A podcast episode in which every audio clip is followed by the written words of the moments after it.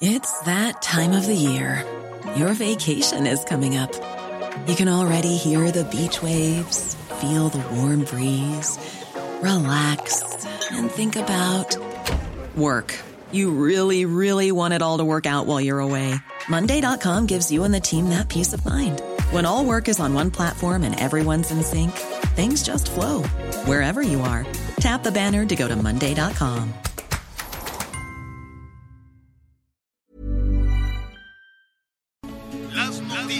¿Qué tal? ¿Cómo le va? Buenas tardes. Estás a punto de escuchar Yo soy Javier Alatorre. las noticias con Javier Alatorre. La vamos a pasar muy bien. Comenzamos.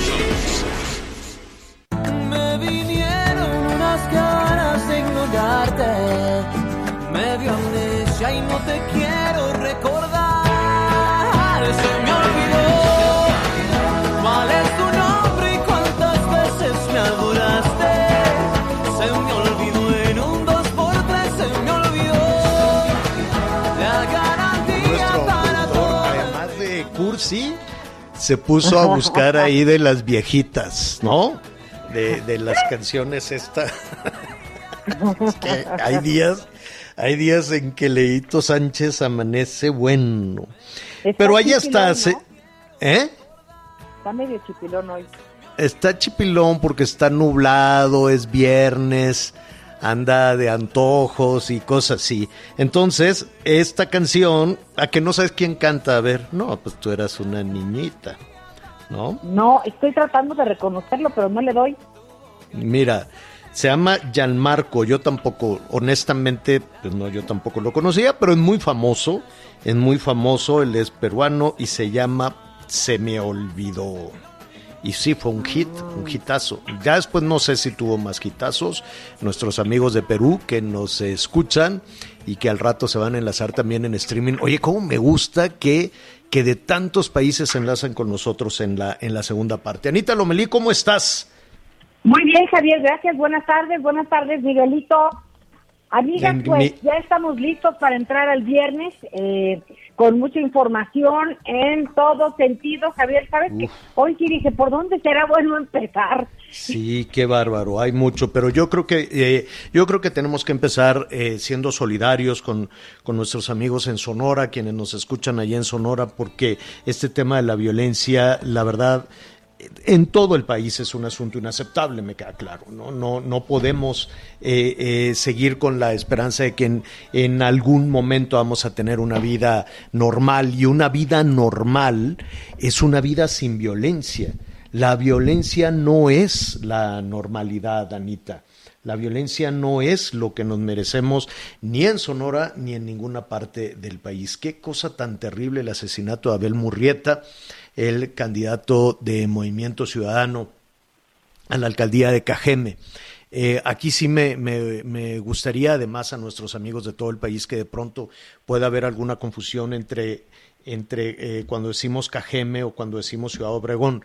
Cajeme es el municipio, que es uno de los municipios más importantes no solo de Sonora, sino del norte del país, en el sur de, de Sonora, y Ciudad Obregón es la cabecera municipal. Por eso en, en ocasiones puede, puede haber una, una suerte de confusión. Di- dicho eso, pues le vamos a tener todos los detalles, incluso con nuestros amigos periodistas allá en, en eh, Sonora, en Ciudad Obregón, las reacciones en Hermosillo, esta sacudida eh, cuando falta tan poco para, para las elecciones. Y, y mira, Anita, aquí hemos hecho junto con Miguel Etelec, los, eh, esta agencia que este, se dedica precisamente a hacer ese seguimiento, esta evaluación de la violencia política, de la violencia electoral, eh, pues el número de, de, candidatas y candidatos asesinados es tremendo. Esta eh, campaña, esta, esta temporada electoral, eh, pues ha tenido un número, mira, con que sea uno ya es un asunto inaceptable. Pero empezamos con presiones, empezamos con que las candidatas y candidatos renunciaban a, buscar ese cargo de elección popular porque tenían presiones de todo tipo.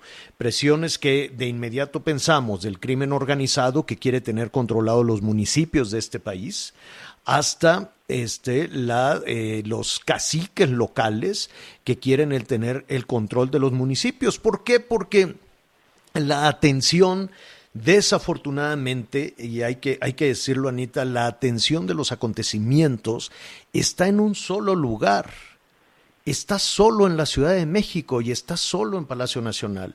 Y después vienen todos los conflictos, lo que vemos de los, eh, de los estados, de los gobiernos de los estados, es a partir de pleitos, es a partir de discusiones de que si son conservadores, de que si son malandros, de que si son una continuación de lo peor que pueda haber, en fin, toda la referencia a los, eh, a los estados, a los gobiernos de los estados, desafortunadamente viene eh, cargada solo de asuntos negativos. Nunca tenemos una, una noticia alentadora desde el centro del país, desde la Ciudad de México. Y después viene la, oscuridad total. Después vienen los, eh, todos los, municipios de este país, casi los 2.500 municipios de este país, de los que ni siquiera se les menciona. Ni siquiera aquí hemos hablado en muchas ocasiones que la seguridad en los municipios está absolutamente fuera de control. No, no, no tenemos un ejército de policías municipales que yo quiero suponer que muchos de ellos hacen su trabajo con un gran esfuerzo, sin recursos, les pagan muy mal, no tienen los elementos suficientes y son queridos por la, por, por la comunidad. Son respetados y son queridos y su familia se siente muy orgullosa de ellos. Pero hay otra parte muy importante y todos lo sabemos y no tiene sentido esconder esa realidad, que ese eh, ejército de, de policías municipales pues está infiltrada también por los malosos, está infiltrada por el crimen. Entonces, sí, con esta situación tan dolorosa que, de, que, va en el contexto eh, de lo electoral, em, sería una pena que se quedara ahí y que no se vea el problema severo de impunidad, porque además aquí hemos denunciado los crímenes, ejecuciones, asesinatos y no ha pasado nada, Anita. Fíjate, Javier, que en el 2018, que está registrado por el momento como uno de los procesos electorales más violentos de la historia, eh, seguido del que estamos viviendo en este momento, pues hubo cerca de 476 hechos directivos contra políticos y candidatos con un saldo de 443 víctimas, 79 de ellas perdieron la vida. El tema es qué pasó con los responsables. Y en esa impunidad rampante, con todo mi respeto, llegamos a este proceso electoral en donde van pues 31 aspirantes y candidatos asesinados eh, en lo que va de este proceso electoral. Pero el tema eh, de fondo también me parece que es eh, pues que no hay responsables, no hay castigos, hay impunidad. Así es, entonces, pues eh, mire, eh, vamos a, platicar hoy con eh, precisamente los, los em, responsables de este partido. Vamos a, a, platicar también con Rubén Salazar, que es el director de Etelect, que es esta empresa se ha dedicado a dar el seguimiento precisamente a todos estos temas a todos estos temas de, violencia y desde luego pues estamos buscando también ah, hablar con eh, pues con Movimiento Ciudadano. Desde ayer Movimiento Ciudadano ha eh, levantado una protesta, ha exigido una investigación eh, profunda de, toda esta situación. Alrededor de este candidato de Movimiento Ciudadano allá en, en, Sonora, de Abel Murrieta. Y muy rápidamente, este Abel Abel Murrieta, que fue responsable también de la seguridad allá en Sonora en, eh, su momento, este, que repitió además ¿no? en, en dos administraciones del gobierno estatal, un personaje reconocido desde luego no solo en Cajeme, reconocido también en la región, reconocido en el estado, estaba haciendo campaña estaba en la calle, en Sonora, haciendo, haciendo los, las actividades que, que vemos, que estamos viendo en todo el país, ¿no? Y este, llegó un sujeto, se bajó de un automóvil, se acercó y le disparó. Así, ¿no? Así llegó, se bajó, le disparó dos tiros en la cabeza, este, eh, de, cayó de, en ese momento el candidato Abel Murrieta, y en medio del caos, una, una persona, una, una mujer que estaba repartiendo volantes también de campaña, repartiendo volantes del candidato, resultó lesionada. Licel López Apodaca. Exactamente. Y se fueron. Así como llegaron, se subieron al vehículo y se fueron. Ese, ese nivel de, de, de impunidad no es solo lo que se pueda vivir en Sonora, sino es lo que se viene arrastrando. A ver, ahí en Sonora hay un candidato al gobierno del Estado que nos garantizó a todos los mexicanos que en tres meses íbamos a tener resultados. Después dijo que en seis meses íbamos a tener resultados de seguridad. Después dijo que en otros seis meses íbamos a estar viviendo mucho más tranquilos, cuando él era el responsable de la seguridad ciudadana en este país. Me refiero a Alfonso Durazo. Y después dejó tirado todo para irse de candidato. Entonces, ya no podemos a estas alturas eh, hacer responsable a Felipe Calderón, ni hacer responsable a, este que está ya detenido en los Estados Unidos, a, ¿cómo se llama? A, Genaro García Luna. A Genaro García Luna. Ah, ya estás aquí, Miguelón. Eh, ya es, una, es un tema de responsabilidad de muchos funcionarios, algunos que dejaron el arpa tirada para irse a buscar otra meta. El asunto es que tenemos una impunidad y un problema de inseguridad que hoy lo estamos viendo en el contexto de los candidatas, de candidatas y candidatos. Y ahí hay dos cuestiones. Evidentemente, uno es el crimen organizado, que quiere tener control de algunos funcionarios, o son caciques locales, o son, vaya usted a saber, o sea, el, asunto no podemos especular quién fue, aquí no sabemos, no sabemos quién fue, eso lo tiene que determinar la autoridad estatal y la autoridad federal, y hoy hay mucha presión por tratarse de un candidato, pero el mismo día que mataron a Murrieta, ayer, en el mismo lugar, en Cajeme o en Ciudad Obregón, mataron a otros cinco, nada más que los otros cinco son eh, ciudadanos o gente que, no, no, no, sabemos qué historia puede haber atrás, pero hubo otros cinco ejecuciones. Miguel Aquino, ¿cómo estás? ¿Qué tal, Javier? Anita, muy buenas tardes, un gusto saludarlos. Fíjate, Javier, que el día de ayer de lo de Cajeme yo tengo o incluso otro análisis que también quisiera compartir. Para mí el día de ayer no mataron al candidato, mataron al exfiscal de justicia del estado de Sonora, y como tú bien comentaste, en dos administraciones pasadas. Abel de alguna otra forma estuvo combatiendo la inseguridad y estuvo combatiendo a algunas organizaciones del crimen organizado. Él estuvo a cargo y sobre todo también estuvo dándole seguimiento muy puntual y acompañó a la familia Levarón con ese ataque que se registró el año pasado en contra de su familia.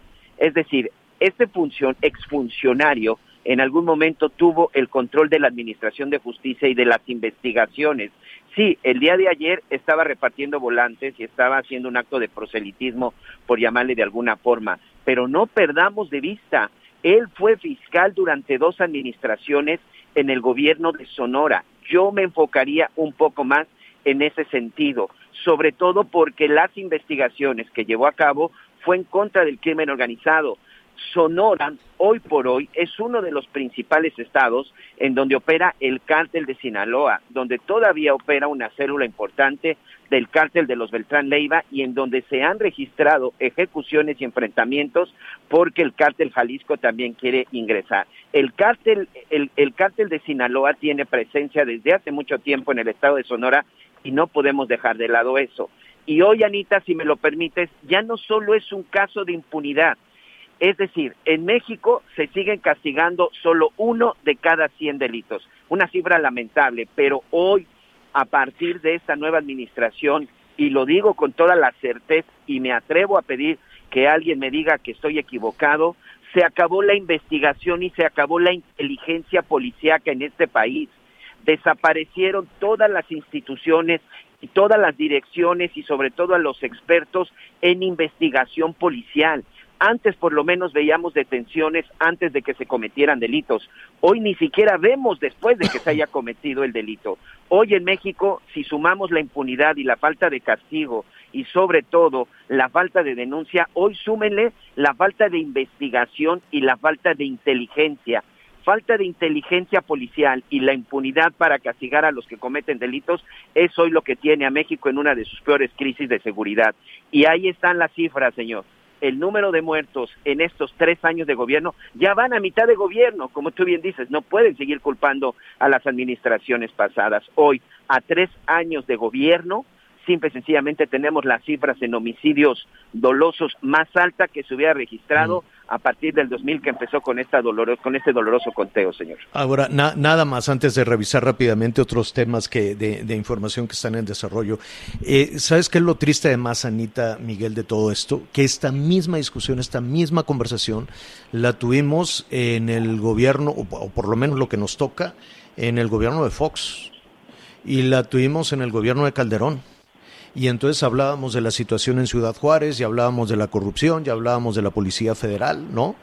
Y hablábamos de, de, todos estos eh, operativos que iban y venían, y ahí este, también en, en, en, en la opinión que, que, que afortunadamente en este país podemos tener, este, se hablaba de la militarización de las calles y, se hablaba de que era el último de los recursos que tenía el gobierno federal. Y luego con Peña Nieto hablamos, hablábamos de cómo se escondió bajo la mesa y deliberadamente se dejó de hablar de la inseguridad, deliberadamente se dejó de hablar de la guerra contra el crimen, como si en un ejercicio de ignorancia este, se solucionaran las cosas. Acuérdense que esa era la situación. Con Enrique Peña Nieto había, ¿no? Se, se, decía entre voces que se iban a pactar, que se iban a pactar con un grupo para acabar con la delincuencia. Eh, evidentemente esas eran versiones de, de los comederos políticos, ¿no? No, no, no era una estrategia pública, pero de eso se hablaba. Lo cierto es que se cerró toda la información en ese sentido. Eh, utilizaron en el gobierno Enrique Peña Nieto como estrategia no hablar de estas cosas como si por eso dejaran de existir, pero no fue así. También fracasaron, tampoco lograron garantizarnos la seguridad. Y luego viene toda la esperanza, y luego viene toda la posibilidad de que con este nuevo gobierno se acabara con la violencia, con la estrategia de los abrazos, de no combatir el fuego con fuego, de no combatir la violencia con violencia. Y este se le, se le dio todo el crédito, un 80% de aceptación. Ocho de cada diez mexicanos decían sí, queremos paz, ya no queremos las balaceras, queremos abrazos. Ocho de cada diez mexicanos estuvieron de acuerdo, decían sí, queremos abrazos.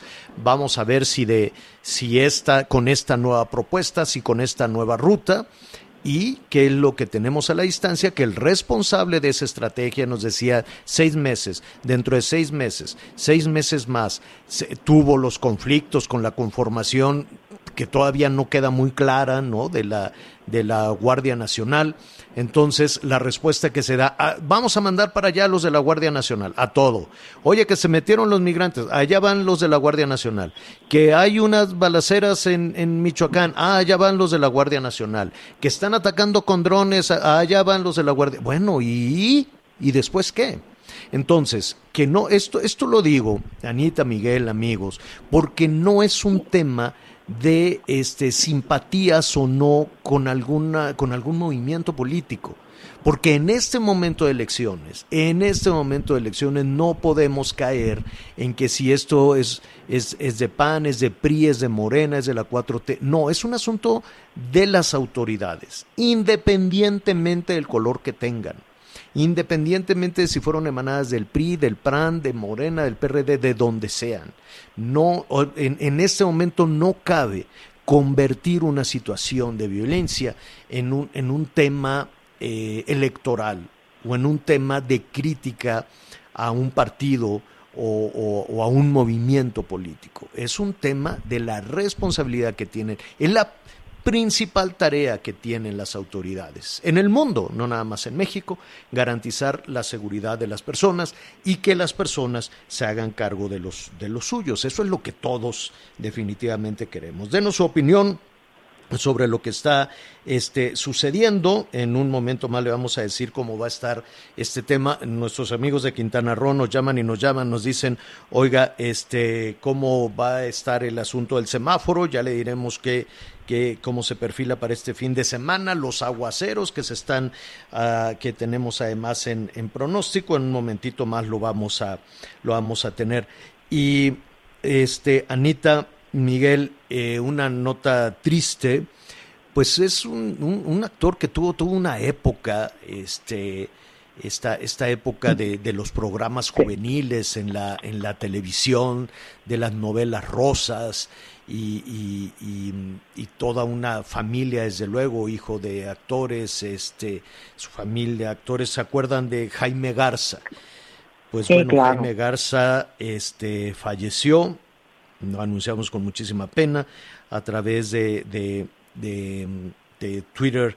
Eh, la, la ANDA, la ANDI México comunica, dice, comunicamos el sensible fallecimiento de Jaime Garza y pone aquí que las, algunas de las producciones, Rosa Salvaje, Bianca Vidal, Pacto de Amor, en fin, fue en, en su momento, pues hizo el, trabajo de estrella juvenil, ya después desapareció un poco de, la escena del entretenimiento con algunos tropezones en, en su vida privada y eh, desafortunadamente pues falleció. Al ratito vamos a, recuperar un poco más de, de, su, de su trabajo.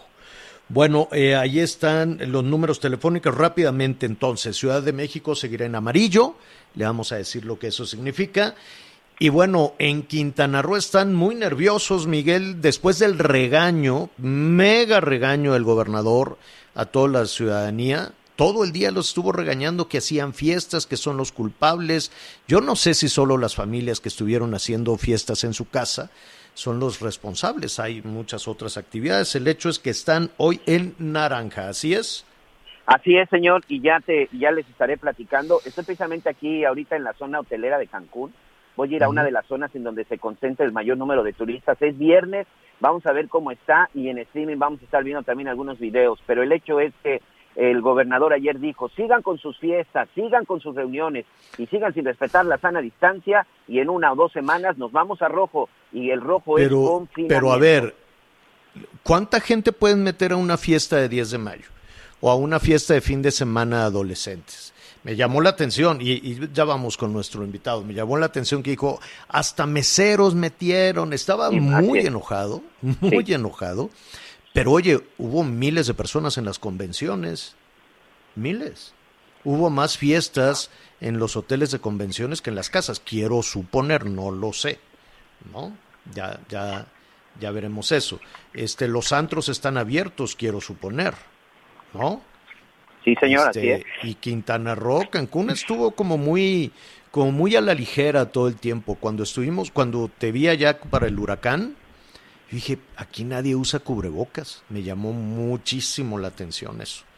Muchísimo, muchísimo. Le enviamos un abrazo a todos nuestros amigos que nos escuchan allá en Quintana Roo. En un momentito más vamos a retomar este tema. Muy bien, ya tenemos comunicación con Rubén Salazar director de Etelect Consultores para este tema con el cual hemos iniciado esta situación este, tremenda, fuerte desde luego, en, eh, en Sonora y, yo creo que independientemente del contexto electoral, de lo que esto significa, de, de, de un conteo macabro, perdón la, la, expresión Rubén, pues sí estamos viendo aquí una, una falla en... Eh, pues en la responsabilidad de garantizar la seguridad, seas candidato, seas ciudadano, seas comerciante, lo, lo, lo, que sea. Rubén, ¿cómo estás? Buenas tardes. ¿Qué tal, Javier? Muy buenas tardes. Me da mucho gusto estar en tu programa y muy buenas tardes también a todo tu auditorio. Eh, sí, en efecto, lo que prevalece, pues, sigue siendo la impunidad, ¿no? En muchos de estos homicidios, como bien lo señalas, no solo eh, en contra de, de políticos, de candidatos en general, ¿no? En contra de la ciudadanía, Uh -huh. Y sí me parece grave este caso, Javier, del asesinato del, del candidato Abel Murrieta eh, a la alcaldía de Cajeme, en Sonora, porque él además era abogado de las víctimas de este multihomicidio, ¿no? En contra de, de mi varón. Eh, me parece que es un hecho muy relevante y te voy a dar un dato que me preocupa. Ayer me dieron mis analistas un análisis de contexto que solicité sobre este tema. Y fíjate que hay otro candidato de estos 32 aspirantes y candidatos que han sido asesinados. Eh, también para corregirle ahí eh, la información que dio el presidente, son 32 aspirantes y candidatos, de ellos 10 ya tenían registro como candidatos ante sus partidos, pero son 32 en total, no los 13 que él está diciendo. Y te, y te quiero comentar que dentro de estos 32, el candidato que fue asesinado, que aspiraba a Casas Grandes, Yuriel González, eh, del candidato del PRI que fue asesinado eh, a, finales de febrero en este municipio de Chihuahua, él a su vez era abogado de dos de los presuntos asesinos de los integrantes de la familia Levarón. Entonces, fíjate nada más, Javier, tenemos dos candidatos que han perdido la vida. Uno de ellos, el que aspiraba a la alcaldía de Cajeme, Abel Murrieta, que era abogado de las víctimas. Y uno más, Yuriel González, que a su vez era abogado de los presuntos victimarios. Algo extraño está ocurriendo de dos casos en dos estados eh, comparten esta problemática, Chihuahua y Sonora. Es un tema muy politizado este desde, desde su origen. De hecho, recientemente hubo hasta una convocatoria de familiares de los Levarón para pedir la renuncia del gobernador Corral. Esto me parece que debe ser tomado en cuenta por el gobierno federal. Insistimos, estos casos deben ser atraídos. Entiendo que las disposiciones no muchas veces impiden, ¿no? Poder retirar estas facultades que como delitos de fuego común le competen a las fiscalías de los estados, pero este tema sí me parece de una gran relevancia, no solo política, comentas, hay un ambiente de polarización, un ambiente de agitación política que debe ser contemplado por el gobierno. En este conteo que dimos, este corte que presentamos ayer ya con este lamentable caso, ¿Podemos retomar, podemos retomar este, este conteo, el corte que tienes, por favor? Claro que sí, Javier. Tenemos eh, 80 políticos que han perdido la vida. En total, 573 agresiones o hechos delictivos contra políticos y candidatos en todo el país, desde que inició el proceso el 7 de septiembre del año pasado y hasta el día de ayer. ¿Cuántas, perdón? 500. 563 agresiones o hechos delictivos contra políticos y candidatos, Javier. No solo son homicidios, hay amenazas, hay secuestros, robos con o sin violencia, eh, actos de intimidación o maltrato físico y o verbal, daños en contra de la propiedad, entre otros delitos. Y de ahí el saldo de víctimas de 83 políticos que han perdido la vida en atentados. De ellos, 32 eran aspirantes. Y rápidamente dos datos relevantes. 76% de estos 83 políticos que han perdido la vida, opositores a los gobiernos de los estados, y de los 32 aspirantes, los 27 que iban por cargos municipales, el 88% de ellos eran a su vez opositores a los alcaldes de los municipios que pretendían gobernar o representar. Me parece gravísimo lo que está ocurriendo, Javier. Al final del proceso, en nuestro informe final, vamos a dar a conocer un dato muy relevante. La mayor parte de estas agresiones están siendo cometidas por militantes de partidos políticos.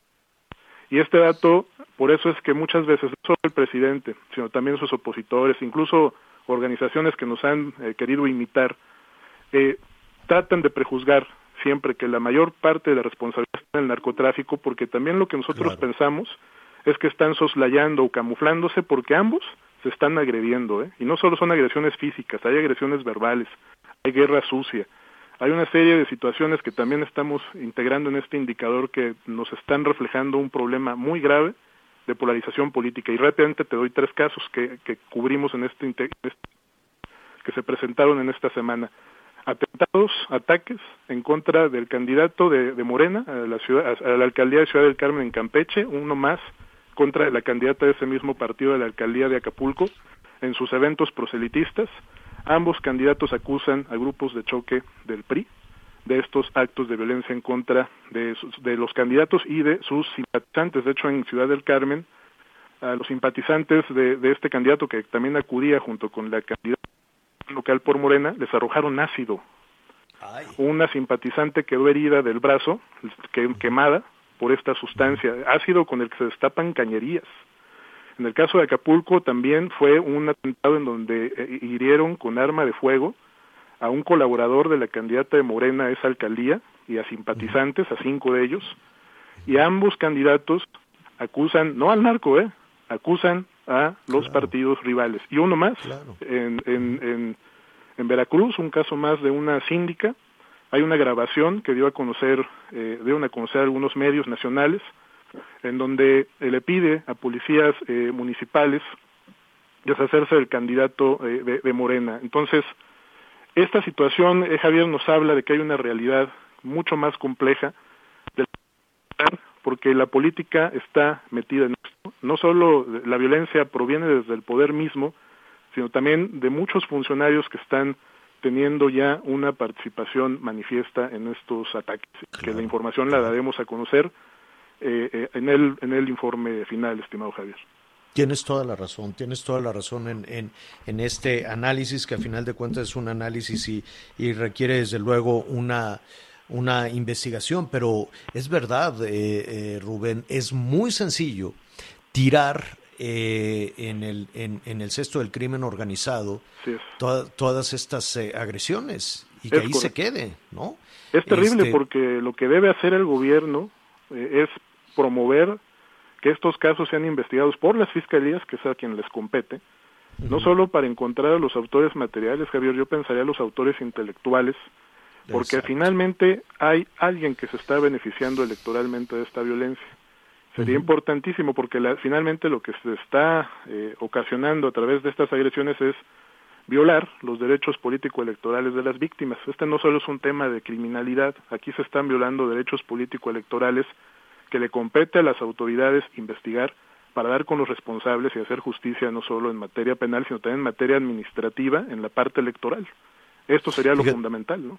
Sí, es eh, eh, finalmente te, te, robo un minuto porque me quedo eh, reflexionando sobre esto que, que, que está señalando y que es el punto fundamental para, para poder realizar esta investigación, si quieren realizar esta investigación, ¿no? Acuérdate que este, esta justificación que de pronto pueden tener todos los niveles de autoridad que dice, no, es que no son los tiempos, pues en este Así país es. nunca son los tiempos porque siempre estamos en procesos electorales y porque siempre están demandando nuestra atención para otras cosas que les interesan a ellos. Entonces, eso por un lado. Y por otro, cuando hay una matazón terrible y hay ejecuciones, el primer argumento que dicen las autoridades, tanto locales como federales, es es un ajuste de cuentas entre bandas rivales y ya con eso. Es, y ya con eso se ¿no? deslindan, dicen, ¿Sí? exacto, pues quién sabe en qué andarían, ¿no? Pero pues es un ajuste de cuentas entre bandas rivales y entonces ya no hacen nada. Ese es el resultado de la investigación que venimos escuchando y, y lo decíamos hace hace unos momentos, ese argumento lo venimos este, escuchando desde Rubén, no es un asunto de Morena, de la 4T. Así es por lo menos lo que nos toca de, de, Fox, Calderón, Peña Nieto y lo que va a esta administración es el mismo argumento. Sí, de hecho, tú recordarás cuando asesinan a, a Francisco Javier Obando y a, y a Ramón Gil, dos ex colaboradores de, del ingeniero Cárdenas, en la elección del 88, unos días antes de la elección, ese era, era el argumento que también habían usado desde entonces, ¿no? Algunas de las autoridades encargadas de investigar esto, incluso personalidades políticas, buscaban criminalizar o manchar ¿no? la reputación de ambas víctimas. Entonces sí es gravísimo, ¿no? Que esto, fíjate nada más cuántos años han pasado, ¿no? De 88 Muy... y hemos vuelto, ¿no? O seguimos ahí, más bien. Muy grave.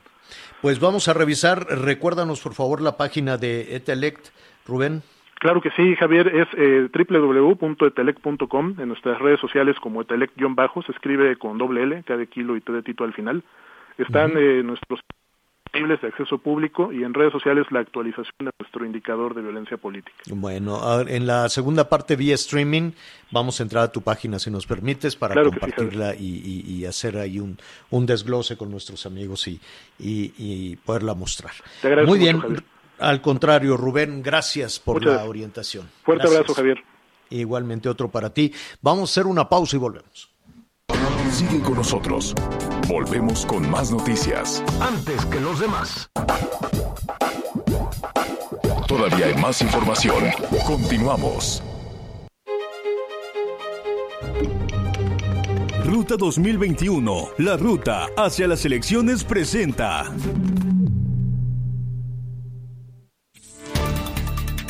El día de ayer se llevó a cabo el debate de candidatos y candidatas para ocupar la cabeza de la llamada joya de la corona, la alcaldía del municipio de Querétaro. Carlos Rentería, de redes sociales progresistas, Vanessa Garfias del PRD, Tere Calzada por Movimiento Ciudadano, Carlos Moya por el Partido Encuentro Solidario, Walter López por el Partido del Trabajo, Jesús Llamas de Fuerza por México y los tres punteros. En tercer lugar, María Alemán del PRI. En el segundo, el candidato de Morena, Arturo Maximiliano García. Y en el primer lugar, según las encuestas y con una diferencia de hasta 20 puntos, el candidato del Partido Acción Nacional quien busca además la reelección, Luis Bernardo Navaguerrero. La frase que marcó la noche, ¿quieres reelección o cambio? Acuñada por la priista María Alemán. Al menos ayer, nada para nadie. Desde Querétaro, Querétaro, Diana González. Los cuatro candidatos principales a la gubernatura de Nuevo León cuentan con denuncias en su contra. Esto lo reveló el titular de la Fiscalía Especializada en Delitos Electorales, Gilberto de Hoyos Colofón. El día de ayer recibieron dos denuncias, una en contra de la candidata Clara Luz Flores y otra contra el candidato Fernando Larrazábal. Estas denuncias también son relacionadas con una propuesta de campaña sobre las tarjetas. El titular de la FEDE en Nuevo León informó que las investigaciones se están realizando en la sede estatal. Sin embargo, es posible que la Fiscalía General de la República participe en las mismas. Agregó que se han encargado de formar carpetas de investigación que después son delegadas a la Federación. De Hoyos informó que solo se podrían dictar prisión preventiva oficiosa si se condiciona un programa social con fines electorales. Por último, también señaló que en Nuevo León no se ha presentado un tema de condicionamiento de programas sociales donde se tuviera que solicitar la prisión preventiva. Desde Monterrey, Nuevo León, informó Sirenia Salazar.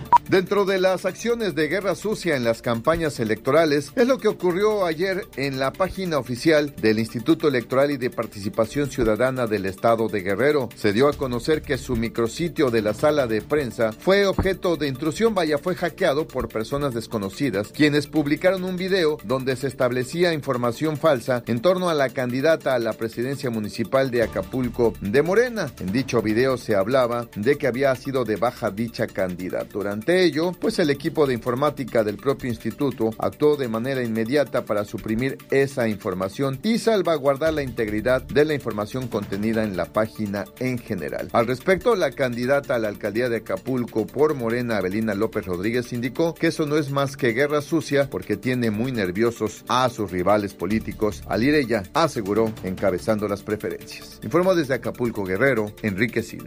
Lía Limón, candidata de la Alianza Va por México a la alcaldía de Álvaro Obregón, afirmó que la escalera eléctrica construida en la anterior administración en el edificio de gobierno es un monumento a la corrupción e ineptitud de Laida Sansores y su gobierno. La candidata puntualizó que Morena y Laida Sansores no han atendido las necesidades de la gente durante la pandemia y refleja su desconocimiento de la alcaldía. La candidata de la alianza mostró el enojo e inconformidad de la comunidad, quienes le manifestaron su rechazo a las decisiones de Sansores y cómo se utilizaron los recursos para construir esta escalera eléctrica en vez de destinarlos a programas de empleo y salud. Desde la Ciudad de México, David Pérez de Tejada.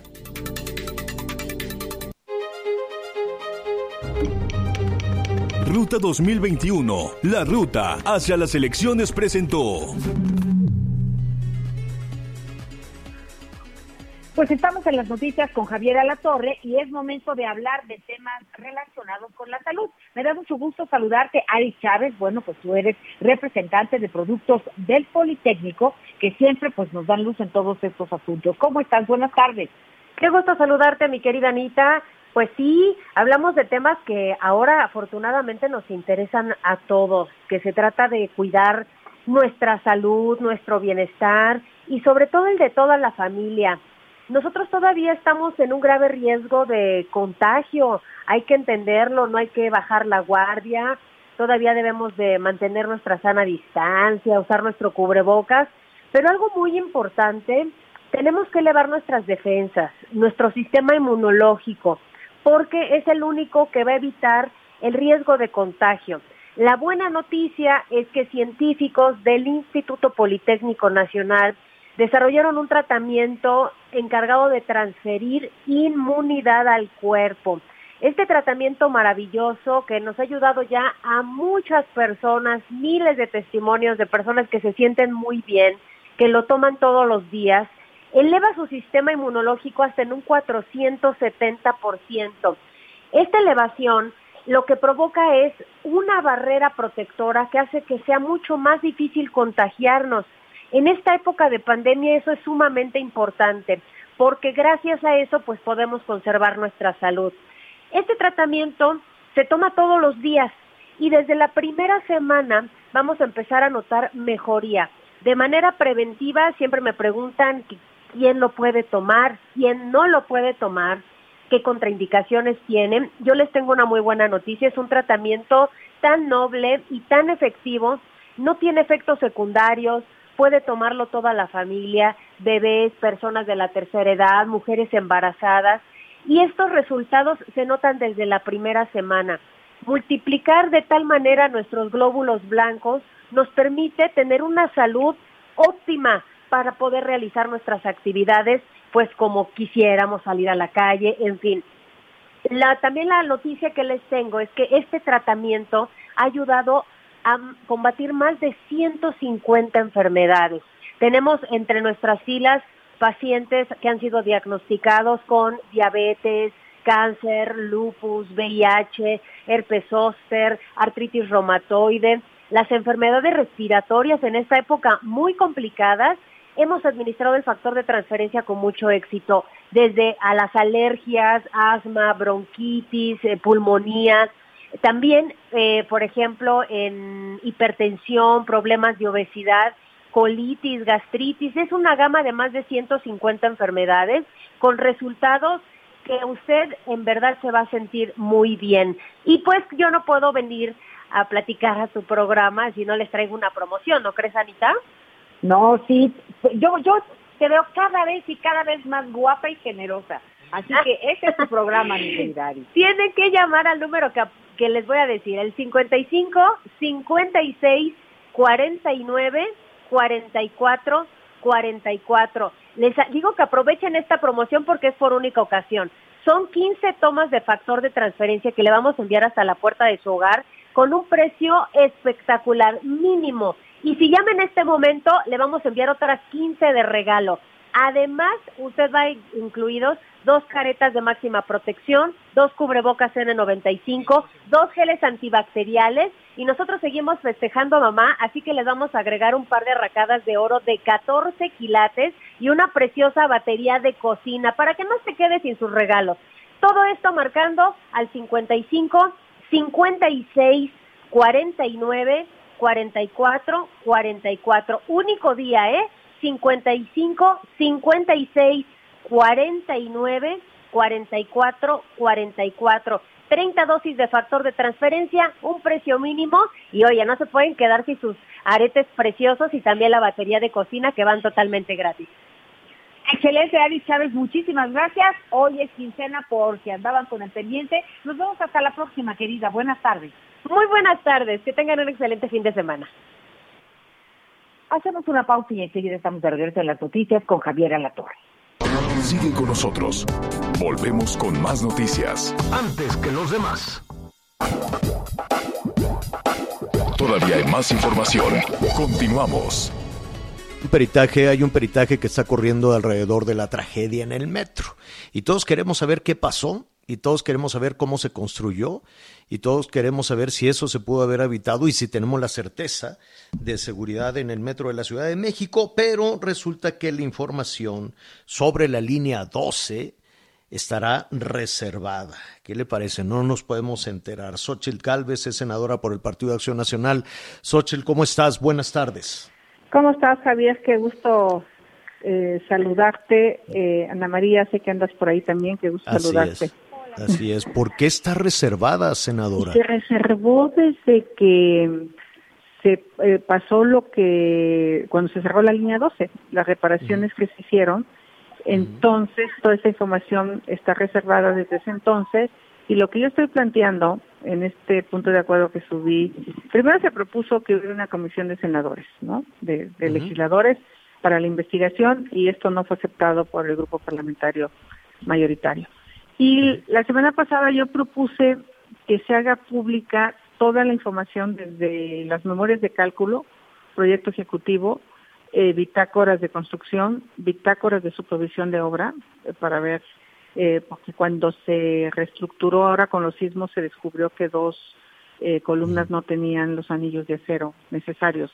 Entonces va a ser muy importante conocer el trabajo que hizo la supervisora cuando se construyó el metro y las bitácoras de mantenimiento, así como todas las fotografías, videos que se tomen, yo sugeriría que se hiciera en tiempo real, porque va a ser muy importante cuando se levante la losa de concreto para ver cómo cayó eh, la trave, si se dobló, si se desplazó, si eh, ver la estructura del concreto que se cayó. Todo eso son pistas para determinar con precisión, es como una autopsia. Eh, cuando quieres saber de qué porque murió final, alguien. Porque a final de cuentas lo que queremos es un sistema de transporte seguro, independientemente de las responsabilidades que ahí se puedan encontrar, ¿no? Y si hay problemas de construcción, pues entonces hay que saber que tiene problemas toda la línea. Eh, si fue un problema de eh, vicios ocultos, también se puede ahí saber.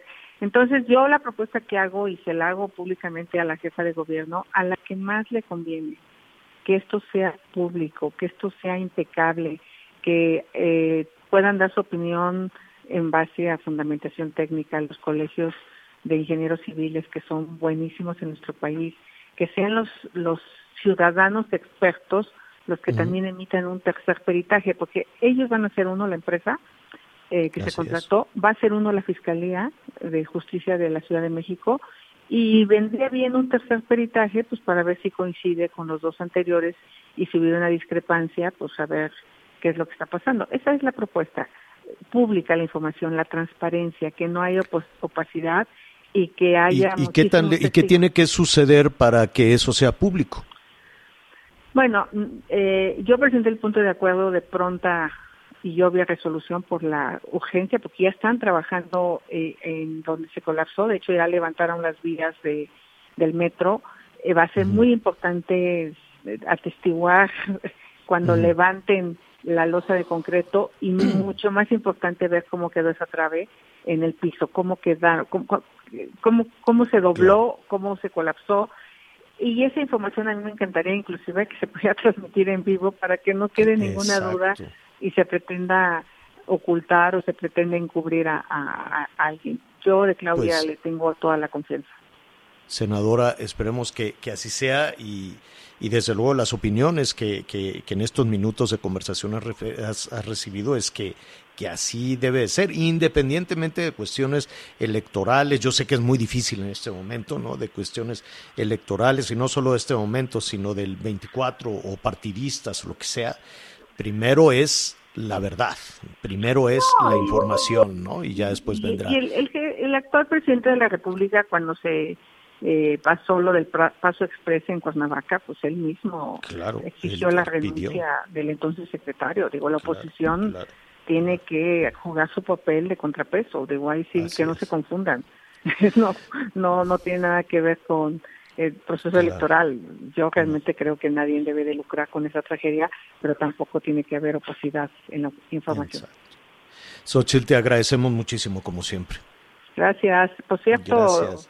nomás comentaste que me dieron una suspensión para el tema de mis datos biométricos, la suspensión definitiva del amparo Quintana. Ah, oye, Ah. buen- buenísimo tema. Es- estamos por, por concluir aquí una parte, pero si podemos continuar esta conversación unos minutos más, eh, es importantísimo esto que, nos estás diciendo. Muy bien. Gracias, senadora. Bueno, Bye. así estamos. Gracias, así estamos. eh, ¿Qué hacemos? Vamos a una parte, a, un, a una parte, a una pausa. Rápidamente, volvemos. Sigue con nosotros. Volvemos con más noticias. Antes que los demás. Todavía hay más información. Continuamos. Válgame, se nos fue rapidísimo. Va a haber un aguacero este, bonito aquí en la Ciudad de México. El mañana sábado sí, sí o sí estará llueve, llueve, llueve, llueve. Qué bueno que llegan las, eh, la- las lluvias. Allá, eh, pues hay otras regiones en el norte del país que están a 40, 40 y tantos y todavía no les llega, no les llega la lluvia. Bueno, muy bien. Eh, en la segunda parte le vamos a decir de este, col- de este amarillo casi verde, dicen en la Ciudad de México que están a dos puntitos del verde. ¿Qué se puede hacer? ¿Qué no se puede hacer? Yo le sugiero que se siga cuidando, que utilice el cubrebocas.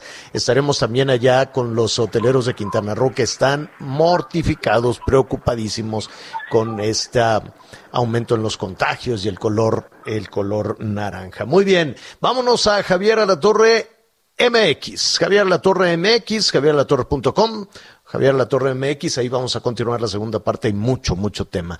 Gracias a Audiorama, gracias a El Heraldo Radio. Buenas tardes. Gracias por acompañarnos en Las Noticias con Javier La Torre. Ahora sí ya estás muy bien informado.